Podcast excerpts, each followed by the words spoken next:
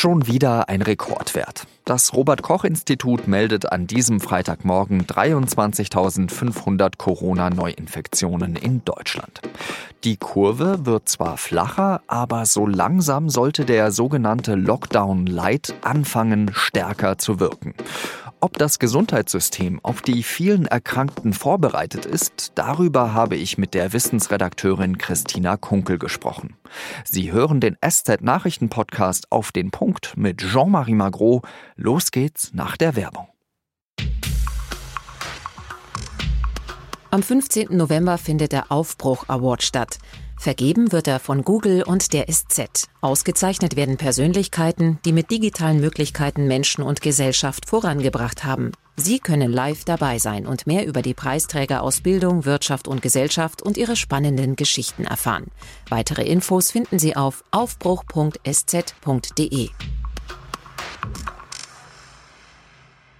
Am Montag werden sich Kanzlerin Angela Merkel und die Ministerpräsidentinnen und Ministerpräsidenten wieder treffen, um über die Pandemiebekämpfung zu beraten. Wirken die Maßnahmen, die seit dem 2. November gelten? Es gibt seit einigen Tagen vorsichtig gute Nachrichten. Das hat ja auch der Chef des Robert Koch Instituts hier gestern gesagt. Der Anstieg der Zahlen hat sich abgeflacht, aber sie steigen eben immer noch an.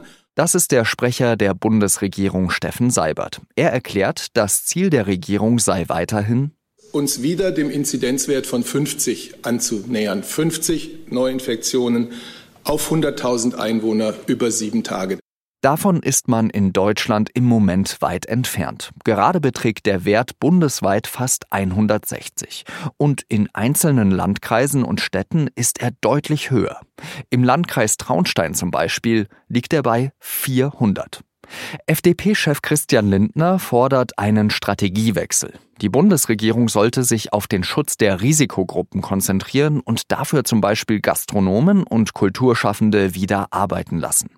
Konkret könnte das zum Beispiel so aussehen, dass in Apotheken an alle besonders gefährdeten Menschen kostenlos die Masken mit besonderem Schutzniveau FFP2 ausgegeben werden, dass wir im Lebensmitteleinzelhandel ein spezielles Zeitfenster haben, nur zum Beispiel für ältere Menschen. Solche Aussagen kommen bei der rot-schwarzen Koalition nicht gut an. Beim SPD-Gesundheitsexperten Karl Lauterbach etwa, der in der Pandemie sehr präsent ist und häufig strengere Maßnahmen fordert. Er sagt im Interview mit dem Fernsehsender NTV, wir sind zum jetzigen Zeitpunkt mit den Infektionen so hoch, dass jeden Tag um die 200, wahrscheinlich demnächst mehr Menschen sterben. Das ist also so viel, als wenn jeden Tag ein Flugzeug abstürzen würde mit Menschen. Das ist einfach zu viel. Lauterbach scheint der Kanzlerin wesentlich näher zu sein als Lindner.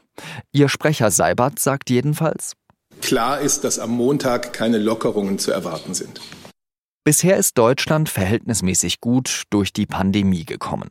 Das Gesundheitssystem zeigte sich in der ersten Welle gut aufgestellt. Aber bleibt das so? Darüber habe ich mit Christina Kunkel gesprochen. Sie ist Redakteurin im Wissensressort der Süddeutschen Zeitung. Christina, seit zwölf Tagen gelten jetzt neue Maßnahmen hier bei uns in Deutschland und trotzdem haben wir einen Rekordwert von Neuinfektionen. Müssen wir uns da Sorgen machen? Wir müssen uns da natürlich Sorgen machen, dass die Infektionszahlen weiterhin sehr hoch sind. Aber was man auch schon sehen kann, ja, die Kurve steigt langsamer. Also wir haben nicht mehr so eine dramatische Verdopplung, dieses exponentielle Wachstum, von dem immer gesprochen wird. Und es war auch zu erwarten, dass es natürlich eine Weile dauern wird, bis man die ersten Auswirkungen sieht, dieses Lockdown-Light, wie er genannt wird, also dass man merkt, ob eine Maßnahme funktioniert hat, weil die Leute, die eben jetzt gemeldet werden oder jetzt in diesen Statistiken auftauchen, sind ja Leute, die ungefähr vor zwei Wochen sich infiziert haben und da hatten wir ja diese Beschränkungen noch nicht. Müssen wir da vielleicht trotzdem darüber diskutieren, ob dieser Lockdown Light, wie er genannt wird, über den November hinaus verlängert werden muss?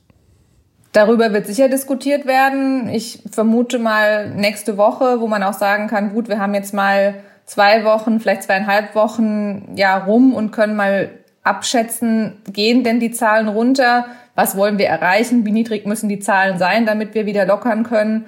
Und wenn man diesen Wert erstmal bestimmt hat, das war ja mal von dieser Inzidenz 50 die Rede, ob das dann wirklich der Punkt ist, den man erreichen will, um eben diesen Lockdown Light aufzuheben, ja, das wird man auch noch sehen. Aber im Moment, glaube ich, müssen wir einfach noch ein bisschen warten. Ist das für dich der sinnvolle Wert? Also diese Inzidenz von 50 pro 100.000 Einwohner? Naja, es ist eigentlich es ist ein Wert. Es ist ein Wert, nach dem man schauen kann. Und natürlich, es war ja auch vorher schon so, dass man gesagt hat, man muss das regional betrachten und eben nicht für Gesamtdeutschland. Und wir müssen natürlich schauen, wie entwickeln sich denn die, die anderen Parameter? Also wie entwickelt sich der R-Wert? Wie entwickeln sich die, die freien Betten auf den, Intensiv, auf den Intensivstationen? Was passiert eben in den Krankenhäusern gerade? Auch das müssen wir uns ja immer weiter anschauen und danach eben entscheiden, welche Kombination von verschiedenen Werten ist denn jetzt maßgebend, um jetzt wieder zu lockern oder vielleicht regional zu lockern? Die Intensivkapazitäten hast du gerade angesprochen. Wie sieht es da denn aus?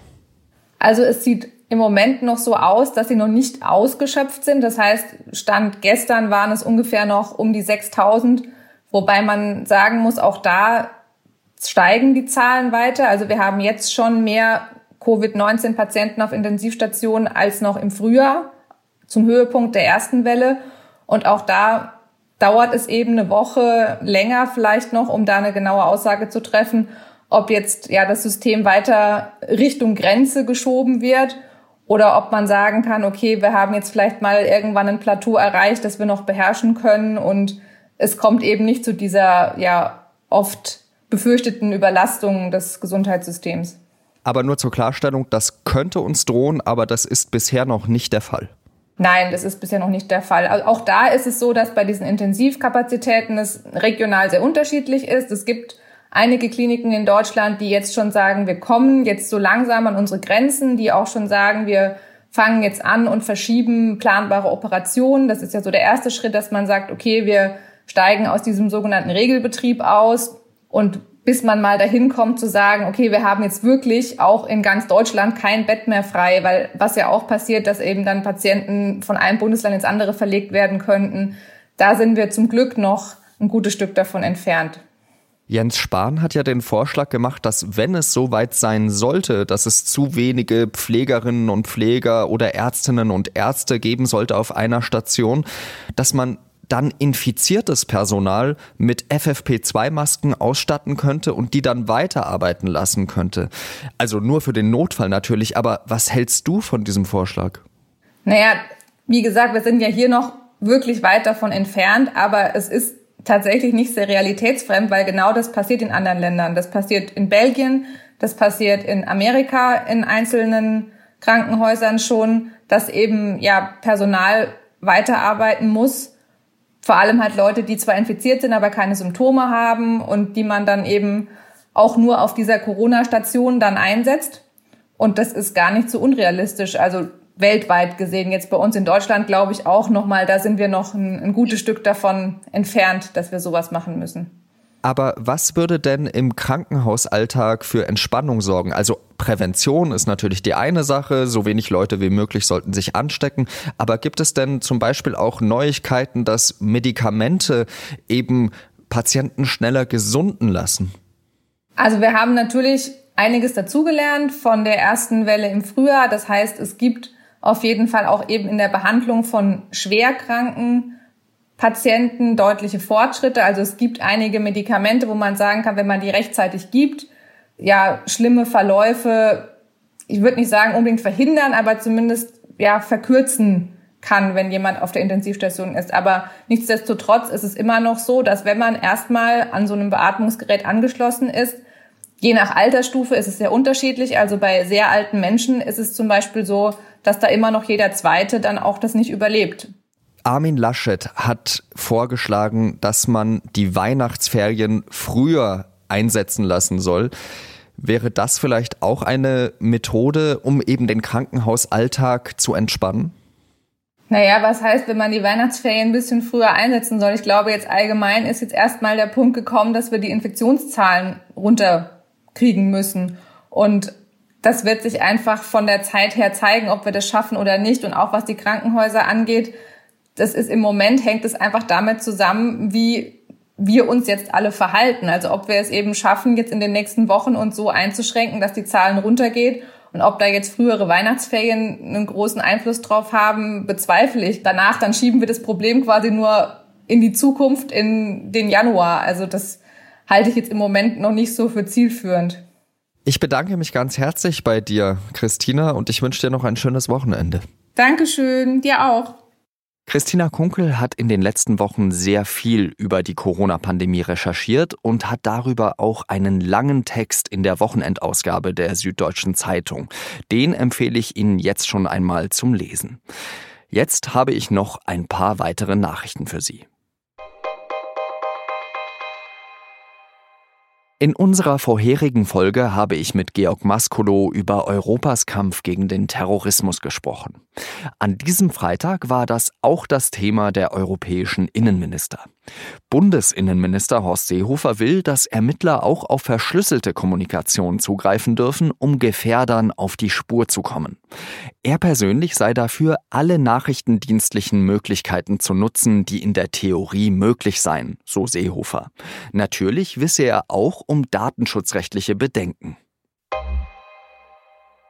Am vergangenen Wochenende sind bei einer Kundgebung der sogenannten Querdenken-Initiative in Leipzig teils vermummte Rechtsextreme gezielt auf Journalisten losgegangen. Inzwischen sollen die Verfassungsschutzbehörden von Bund und Ländern die Bewegung im Blick haben. Das hat an diesem Freitag ein Sprecher des Bundesinnenministeriums erklärt. Wir wissen, dass in der sogenannten Querdenkerbewegung auch Extremisten, Reichsbürger und ähnliches äh, in Erscheinung treten. Insofern ist eine Beobachtung auch dieser Bewegung naheliegend und sie findet auch statt. Dominic Cummings wird vielleicht nicht vielen im ersten Moment etwas sagen. Er war der Architekt der Brexit-Kampagne und Chefberater von Premier Boris Johnson. Er gilt als mächtiger und einflussreicher als viele Ministerinnen und Minister. Vor ein paar Tagen ist in der britischen Regierung aber ein Machtkampf ausgebrochen. Johnson hat sich nämlich dagegen entschieden, einen Cummings-Vertrauten zum Stabschef zu machen. Und Cummings, der hat seinen Rücktritt angekündigt. Bis Weihnachten will er weg sein, sagte er der BBC. Britische Medien spekulieren jetzt über einen eventuellen Kurswechsel in der Brexit-Politik.